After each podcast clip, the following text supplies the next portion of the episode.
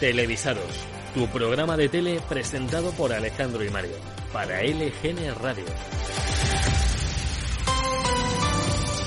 ¿Qué tal? Muy buenos días, bienvenidos a otro programa de Televisados. Qué bonito es volver cada semana aquí a dar la turra con la tele, ¿verdad? Eso siempre. ¿Qué puede haber mejor? Pues hombre, Festival de Eurovisión, siempre. pues sí, también es verdad que ahora que lo dices, Televisión Española, por cierto, ha ampliado hasta el 10 de noviembre el plazo para presentar canciones al Benidorm Fest, la preselección para el festival.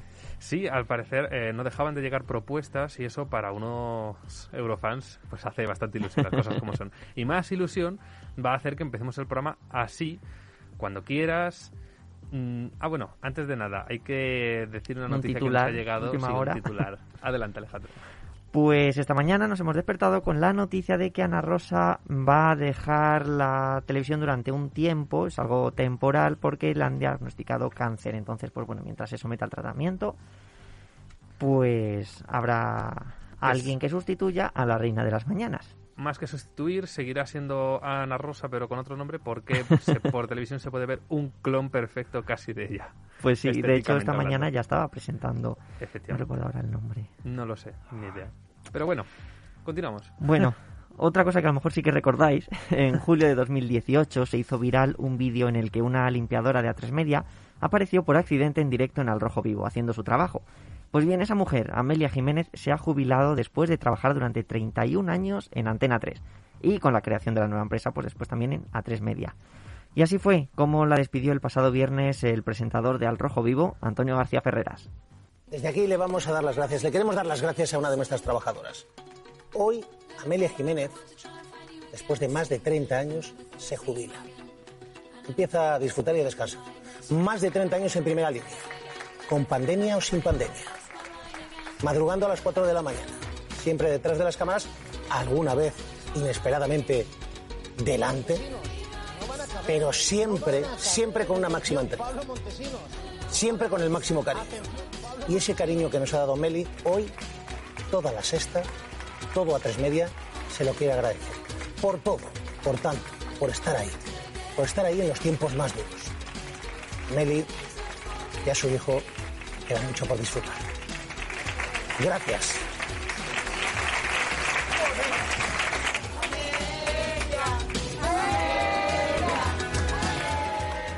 Pues esto sucedió en Al Rojo Vivo with Antonio García Ferreras en la sexta.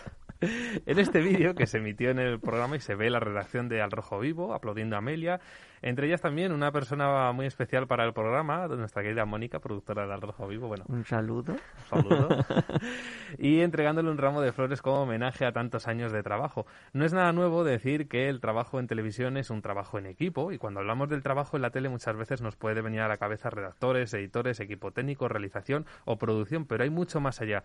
Y la gente que se encarga de la limpieza son también parte de ese gran equipo que hace posible la, a la televisión.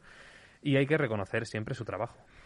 Es un homenaje muy bonito a una profesional de la que todo el mundo habla muy bien. Eh, decíamos que la vimos colarse en el plató del Rojo Vivo, pero una curiosidad, no ha sido su única aparición en la tele, y es que también salió en equipo de investigación.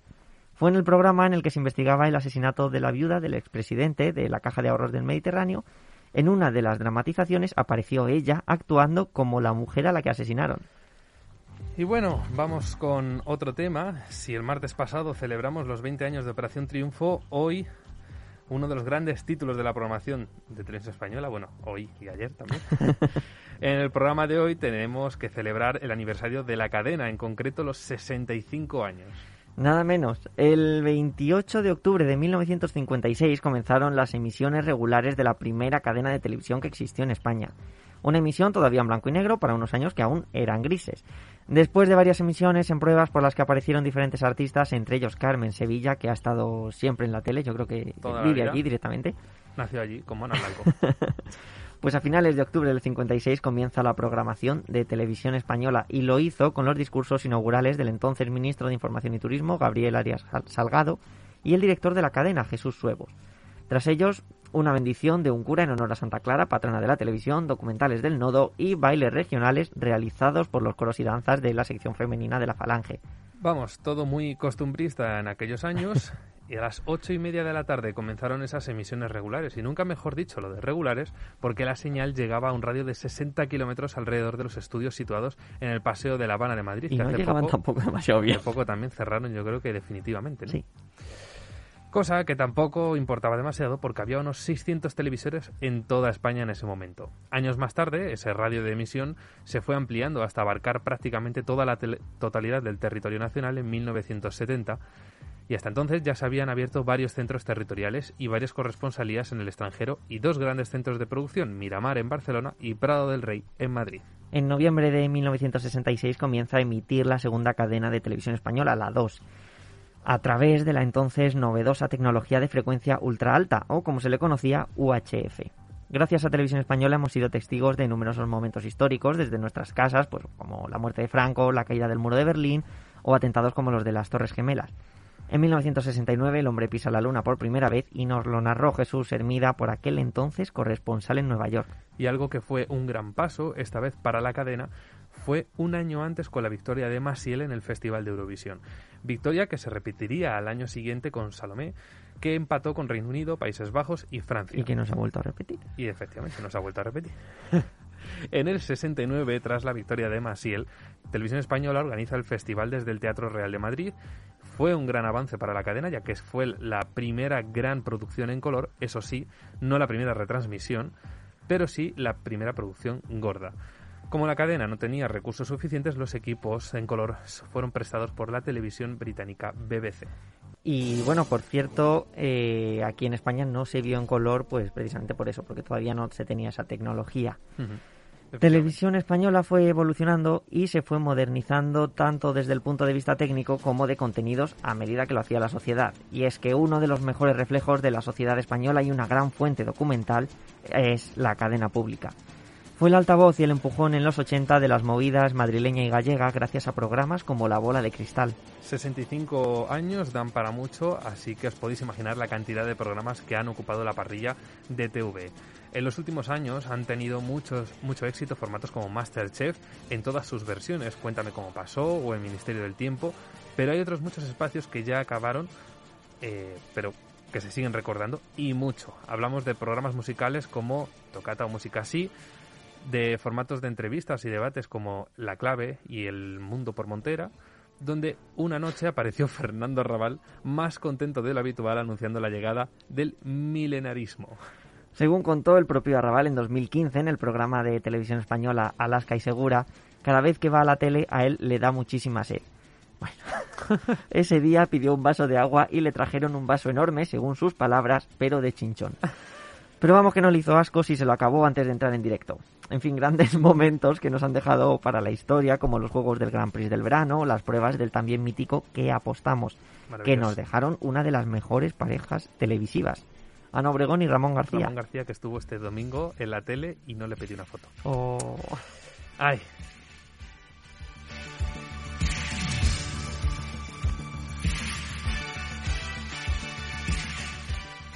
Escuchamos la cabecera del mítico Informe Semanal, programa de reportajes que comenzó a emitirse en 1973 y que a día de hoy sigue en emisión. Es el programa más longevo de los programas informativos de Europa y está ya dentro del libro Guinness de los Récords. También hay que recordar un montón de series como Crónicas de un Pueblo, Los Camioneros, El Hombre y la Tierra, Curro Jiménez, Hostal Royal Manzanares, Ana y los Siete, los, minist- los Ministerios, no, Los Misterios de Laura, pues Acacias, el del tiempo también. Acacias 38 o Amar en tiempos revueltos, que pasó a llamarse Amares para siempre cuando llegó a Antena 3 y que es una excusa perfecta para que pongamos la siguiente canción. Amar es para siempre,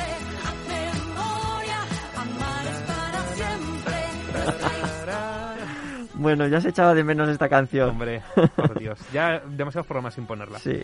Otra de las series más recordadas de televisión española es Verano Azul. Y es de las más recordadas no solo por la nostalgia de los años en los que se emitió, sino porque se repite hasta la saciedad. Y bueno, Chanquete ha muerto tantas veces que esta serie pues fue la inspiración para crear The Walking Dead. sobre, el pro- sobre los programas de televisión española se han hablado muchísimo, así que queríamos traeros hoy algunas curiosidades sobre la cadena. Y empezamos con sus inicios. Ya hemos dicho que el 28 de octubre del 56 comenzaron las emisiones regulares con discursos, una bendición, el nodo y bailes regionales. Pues a esto le siguió un documental de temática religiosa que extrañó en aquel momento, nótese la ironía. Lo gracioso del asunto es que la bendición no debió de ir muy bien porque por error el documental se emitió en francés. Bueno, eso sería porque todavía no había llegado Sandro Rey a la tele, que es el más indicado para dar las bendiciones. Y buenas noches. Otra curiosidad, y nos vamos a Canarias, porque fue el último lugar al que llegó la señal de televisión española en los años 60. Y los de ahora también con la emisión del volcán. Perdona, puede continuar. En 1964 se inaugura el Centro Territorial Canario con una mayor autonomía ah, en comparación con el resto de la península. Y no es que le hubieran dado una mayor libertad, sino que todavía no contaban con la tecnología necesaria para emitir la misma señal que en el resto del país. Debido a las distancias, los programas llegaban en formato físico un día después de su emisión. Así que tuvieron que producir una programación diferente y local. En 1971, con el lanzamiento del satélite Intelsat 4, Canarias empezó a emitir la señal de televisión española simultánea a la de la península.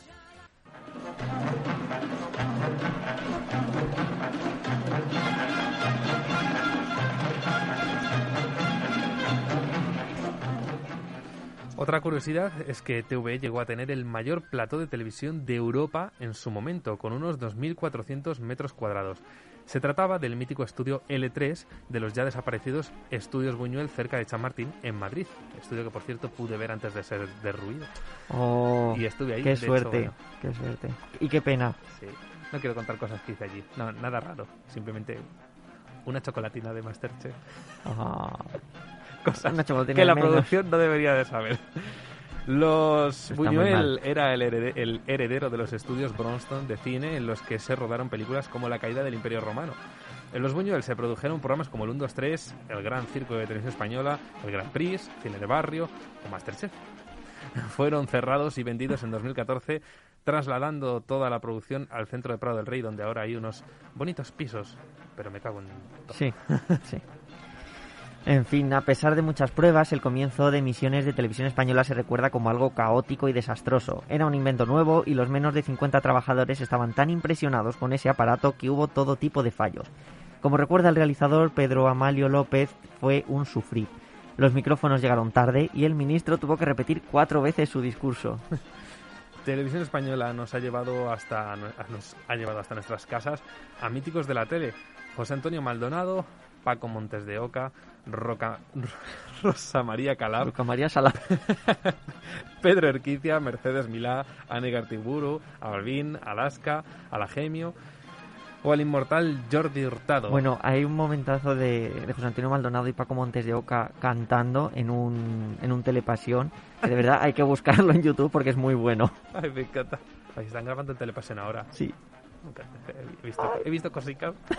Se viene. Presentado por Ana Obregón. Y Jordi Hurtado... No, esto ya es mentira. ¿eh? Ay, ojalá. Era por poner la voz.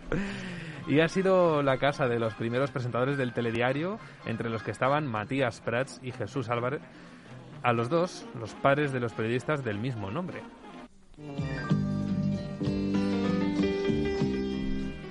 Televisión Española emitiendo en periodo de pruebas. Regule los mandos de su receptor con la ayuda de la carta de ajuste. Le recordamos que el día 28 de octubre iniciaremos las emisiones de una forma regular. El transmisor de la imagen y del sonido permitirá la recepción en el círculo de un radio de 50 a 60 kilómetros alrededor de la capital de España. El ministro de Información y Turismo, don Gabriel Arias Salgado, preside el acto inaugural. Los equipos son del tipo más moderno y permitirán también la transmisión de actos deportivos, culturales y artísticos.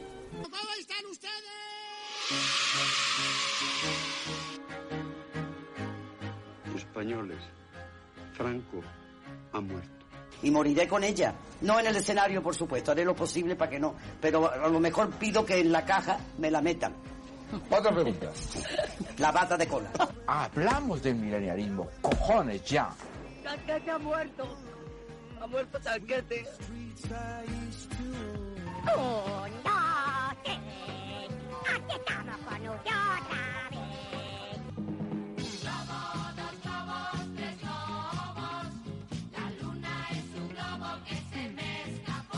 Sois muy rebeldes, no sabéis uy, qué pocos han mandado. Ya. Qué desastre. Muy bien, este así se trabaja. Samantha, que los, los está tirando por aquí. Cállate, no, no le contestes. Relájate, Vero, mi vida, que, que, la, que la estás liando toparda. A mí no me des lecciones, ¿ok? Haces lo que yo te diga y te callas. No lo tires al suelo, por No favor. hago lo que me da la gana. Yo soy la capitana. Luego me- La habilidad que tengo, que es la de absorción de litro y medio de agua de un solo golpe por vía anal. ¿Cómo? Sí, sí, sí. Si quieren, piden una palangana y lo demuestro. Que el primer clasificado de la primera edición de Operación Triunfo sea Rosa. Esta prueba que le hemos endosado todo el equipo entero de saber y ganar.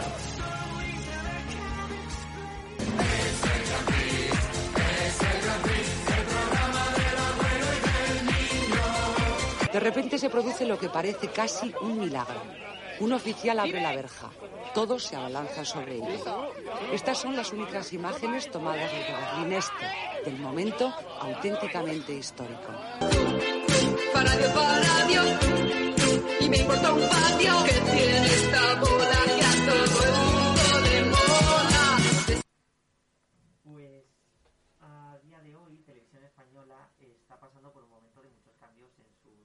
Y en su manera de dirigirse a la audiencia, lanzando campañas como la de la gran consulta. Todos estos cambios por recuperar una audiencia que han ido ganando poco a poco las cadenas privadas. Vemos que la opinión de la audiencia va a tener más protagonismo a partir de ahora y que en otros formatos el Festival de Eurovisión va a tener un mayor protagonismo en la programación. También por la llegada, por supuesto, del Benidorm Fest.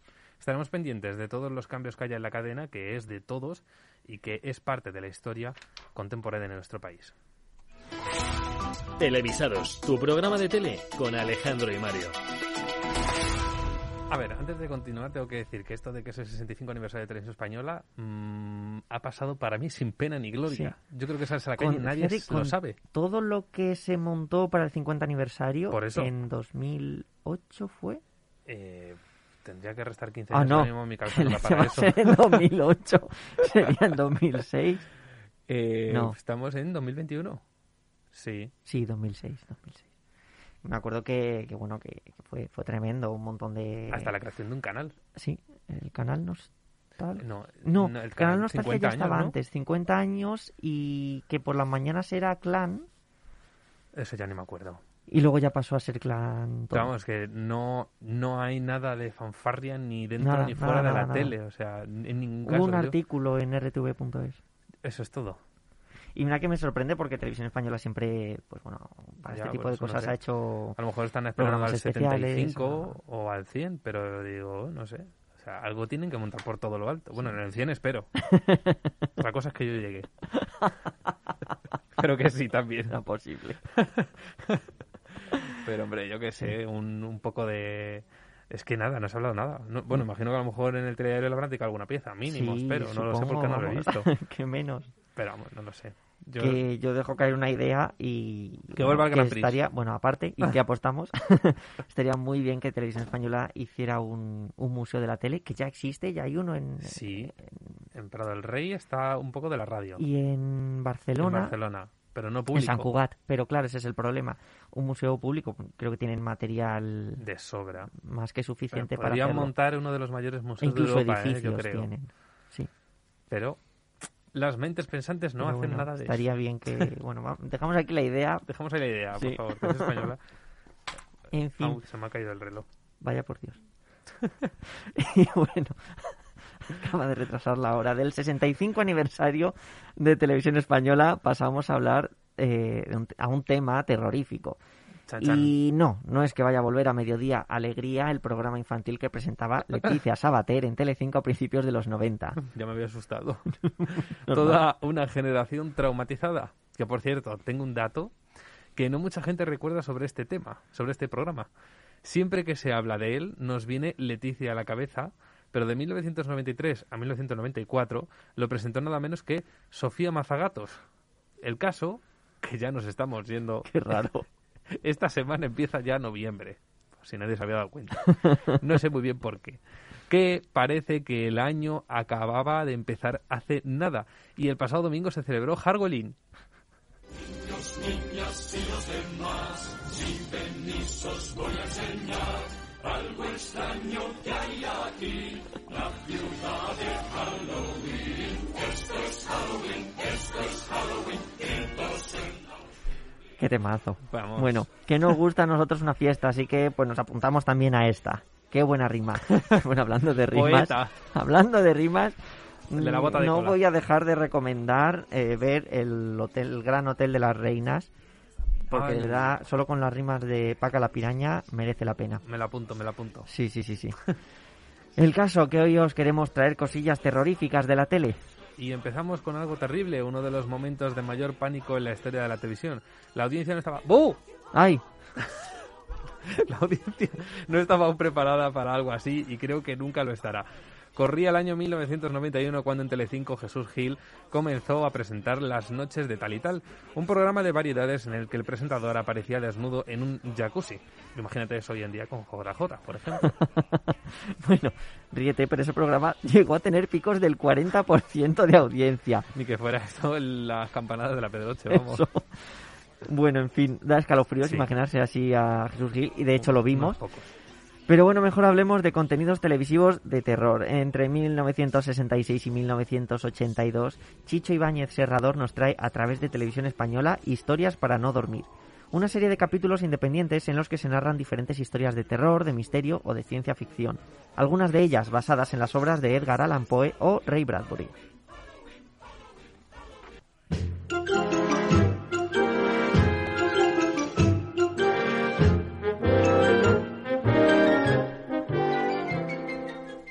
Momento pensaba que estaba entrando publicidad. Ah. Esto es de, de ING, ¿no? O algo así, no me acuerdo. Me, me quiere sonar que de un banco o algo, de una publicidad reciente. Bueno, Sí, lo, lo utilizó ING, es verdad. sí. Esta serie que llegó a obtener premios... No, o línea directa. Ay, Ah, no, me acuerdo, da igual. Publicidad Bueno, esa parte. sigamos con historias para no dormir. Esta serie que llegó a obtener premios internacionales estaba inspirada en otras dos muy similares. Alfred Hitchcock presenta y La Dimensión Desconocida. En las tres alguien hacía una introducción al comienzo de cada capítulo. Así es, Chicho introducía historias para no dormir, Rod Serling, La Dimensión Desconocida, o también The Twilight Zone, como se le conoce, y en el caso de Alfred Hitchcock presenta el propio Hitchcock, el genio del suspense. No confundir esto del genio del suspense con el genio del suspenso, que será yo en matemáticas. Bueno, también te digo, hay otra A grande Mónica le va a hacer gracia este chiste. hay otro grande de los suspenses, que es la, eh, la gemio, en sorpresa. Sí. Que era suspense. Sí. O no, no sé, da igual. Y la suspendieron de la tele luego ya. Eso sí que era de terror, la clase de matemáticas. Yo es que tengo que decir que yo cateaba en lengua, yo las mates se me daban bien, lo siento, sé ¿Te puede- contar. puede, por favor, no sé cerrar- hablar, pero sé cerrar la contar. puerta por fuera? Muy recomendables estas series, grandes clásicos que nos llevaban a escenarios misteriosos, personajes enigmáticos, incluso mundos aún por descubrir y que nos harían con cuestionar incluso nuestra propia existencia. El público juvenil también tuvo sus contenidos de terror. George Hurtado también me hace cuestionarme la existencia del paso del tiempo, ¿eh? también te digo. en fin. En 1991, ITV y Nickelodeon nos traen El Club de la Medianoche, también conocido como Le temes a la oscuridad, una serie en la que un grupo de adolescentes se centra, se adentra en un bosque tópico y en cada capítulo uno de ellos cuenta una historia de terror. Algo similar a la serie Pesadillas, también producida por ITV, esta vez con la Fox, basada en los libros de R.L. Stein y que en España pudimos ver en Antena 3.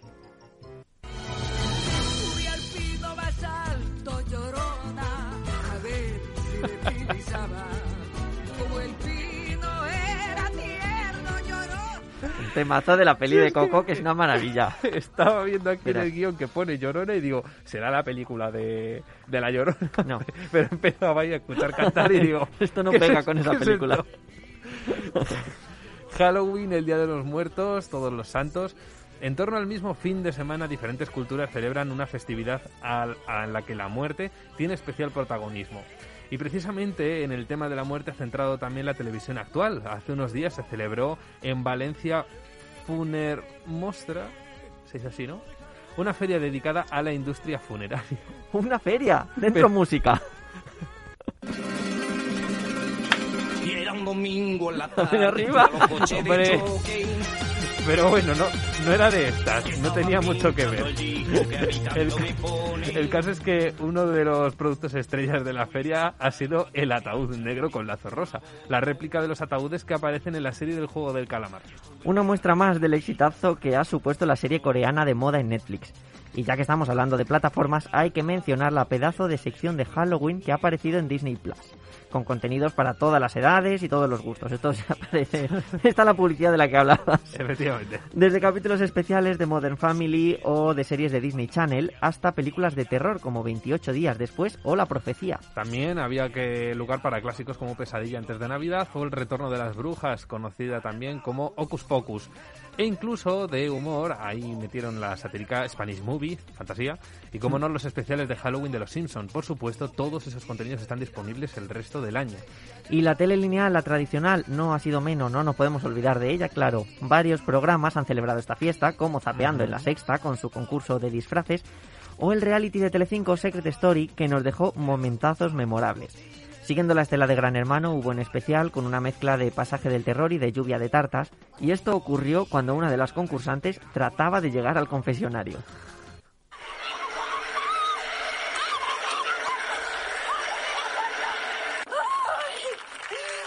Luga!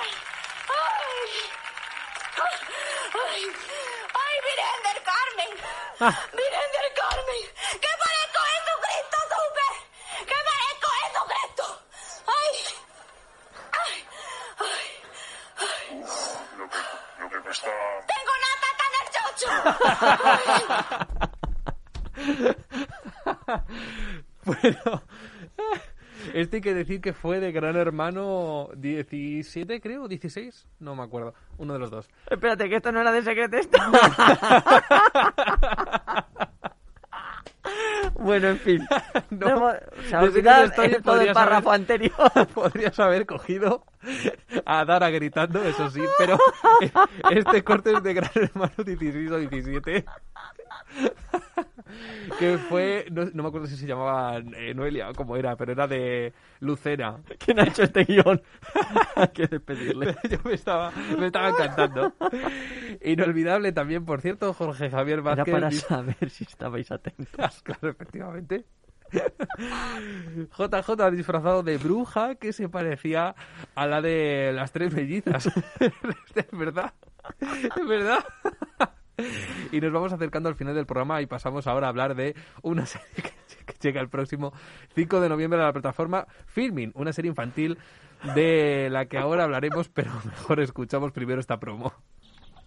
No, Pilila, no podemos. ¿Y qué era mejor que una botella de líquido inflamable? Había que encender el fuego. No, dijo la bisabuela, ten cuidado con el líquido inflamable, es peligroso. En el zumo no, gritó la bisabuela. Juan. Soy Juan Pilila. Y probablemente penséis que es un nombre raro. Es porque Juan tenía la pilila más larga del mundo. Eh, Juan, ¿quieres que nos intercambiemos la comida? No, no quiero. No es fácil ser diferente, pensó Juan. Pero tal vez ser diferente no estaba tan mal. No, no, no, no, Pilila, no. Bueno, dijo Juan. ¿Queda algo de ensalada, bisabuela? Bisabuela. Pues sí, habéis oído bien, es una serie infantil cuyo protagonista es el hombre con, la, con el pene más largo del mundo. Para ir ya amenazando, ¿no? es algo que deja prácticamente en ridículo a Rocos y Freddy y a Pipi Estrada. Quiero leer textualmente el resumen de la serie que publica la agencia EFE porque creo que es el mejor que se podía haber hecho. Juan, un señor con bigote negro y traje de rayas blancas y rojas que continúa por su larguísimo miembro, utiliza su inusual atributo para ayudar al prójimo, pero a veces le causa algunos problemas que debe resolver en su vida cotidiana. Vaya. Me gustaría a mí saber cómo ayuda al prójimo con su pene y por qué le causa problemas. Pero bueno, sobre esto último me hago una pequeña idea.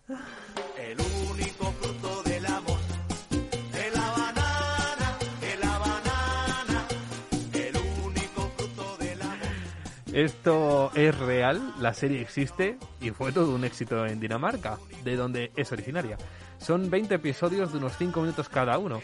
Todos los capítulos tienen un enfoque pedagógico en el que el bueno de Juan y su exagerada minga se presentan como impulsivos y con tendencia a cometer errores, pero lo importante es que al final asume la responsabilidad de sus acciones.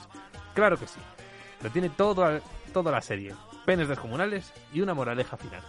Esta serie fue algo polémica en Dinamarca, pues no sé muy bien por qué, la verdad, pero fue un gran éxito de audiencia y hay que reconocer que crea muchísima expectación. Aunque algunos críticos televisivos ya se han aventurado a comentar que la serie a veces se hace larga. Y este último era un chiste. a partir del viernes 5 de noviembre en film. Y si la espera se hace dura, se puede ir abriendo la boca en la pollería. Y si no lo dice, ¿Has visto? se sienta. Aquí sí toca hacer chistes. Así. En otro horario no.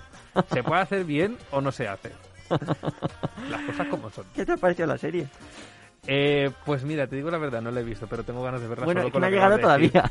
Ah, vale, por eso. Pero digo 5 que de noviembre si que lo has hubiera- leído tú puedes. si hubiera si hubiera capítulos en YouTube de la serie en Dinamarca tampoco la he visto. O sea, no me hago la idea de cómo es No estéticamente la de que serie. esto existía. Bueno, estéticamente es curiosa, es una serie de stop motion. Claro, se imagino que si es para público infantil no será a lo mejor de personajes No, no, reales. no son personajes reales, sino, bueno, eso es otro tipo Me- de... es que o sea, tengo en internet interés en está. saber cómo han dibujado esto para niños. Eh, de verdad, buscar, no, mm, no sabría cómo, cómo Porque explicarlo. alguna vez he visto, mm, sin quererlo ni beberlo, imágenes un poco subidas de tono de clásicos de Disney repintados. No sé si sabes de lo que hablo. Algo, Algo. algo, algo. Bueno, entonces no sé yo muy bien cómo pueda estar esto enfocado. no lo sé, pero En vamos, fin, en cualquier caso lo veremos. será interesante. Yo, por ejemplo, en me acuerdo fin. de Super Drags de Netflix. No sé si lo has visto. Sí, Eso mola. sí, sí. No sale tampoco nada... Bestia a veces, eh, pero está muy bien. Está muy Pues como para de familia, es para adultos y no salen cosas. Cierto para de familia. Pues nos queda poco tiempo de programa, pero ¿Ya? suficiente para hablar Qué de una última plataforma. Lo que tiene, que se pasa muy rápido. Este Llega- programa no es tan largo como esos capítulos. Bien. Llega a España HBO Max, la transformación de HBO que ya estaba presente en nuestro país y lo hace con una campaña multiformato que ha llegado a ocupar incluso la madrileña Plaza de Callao. Y es que no es para menos porque esta plataforma ha lanzado una oferta para nuevos suscriptores por la que pagarán algo más de 4 euros al mes para siempre. Una oferta y una campaña apabullantes para un producto ya existente. Quizás una manera un tanto desesperada por competir con el resto de plataformas ya que parece más un rebranding, un cambio de imagen que otra cosa. Pero que sin duda ha dado sus frutos. Mi gran pregunta es, ¿los que ya estaban antes pueden darse de baja para volver a darse de alta ahora? Porque entonces me parece un poco Hablan curioso. de que son nuevos suscriptores, a lo mejor si te vas, no lo sé, la verdad no, no, tengo ni sé. idea. Siempre puedes cambiarte de correo cuando te vas. Ahí tendremos todo el contenido habitual de HBO y también de Warner y de DC, la competencia directa de Marvel. Y es algo atractivo por dos razones. Primero, el contenido original de HBO con series tan reconocidas como Chernobyl o Juego de Tronos. Y porque Warner tendrá sus títulos en la plataforma 40 o 45, no recuerdo bien, días después de su estreno en cines. Eh, vamos, muy pronto y es algo que no debe de gustar mucho en las salas. A ver cómo, cómo reacciona todo esto. Y hasta aquí el programa de esta semana. Como siempre, volveremos el próximo martes a las once y media a LGN Radio o en Spotify cuando queráis. Por cierto, además, eh, 99% de posibilidades de que este viernes se nos vaya a entrevistar en esta santa casa. No sé muy bien el, ¿Qué nos ponemos? el espacio que será, pero bueno, nos vestiremos de gala. Eso. No sabemos qué preguntas se nos van a hacer, va a ser todo sorpresa. Tenemos miedo. Y sin guiones con datos que están mal. Efectivamente. Pero bueno, todo esto y más información sobre tele en nuestro Instagram, Radio Televisados LGN. Hasta entonces, pasen muy buena semana. Adiós. Llego nuevamente a sentir ahora a mi alrededor la extraña emoción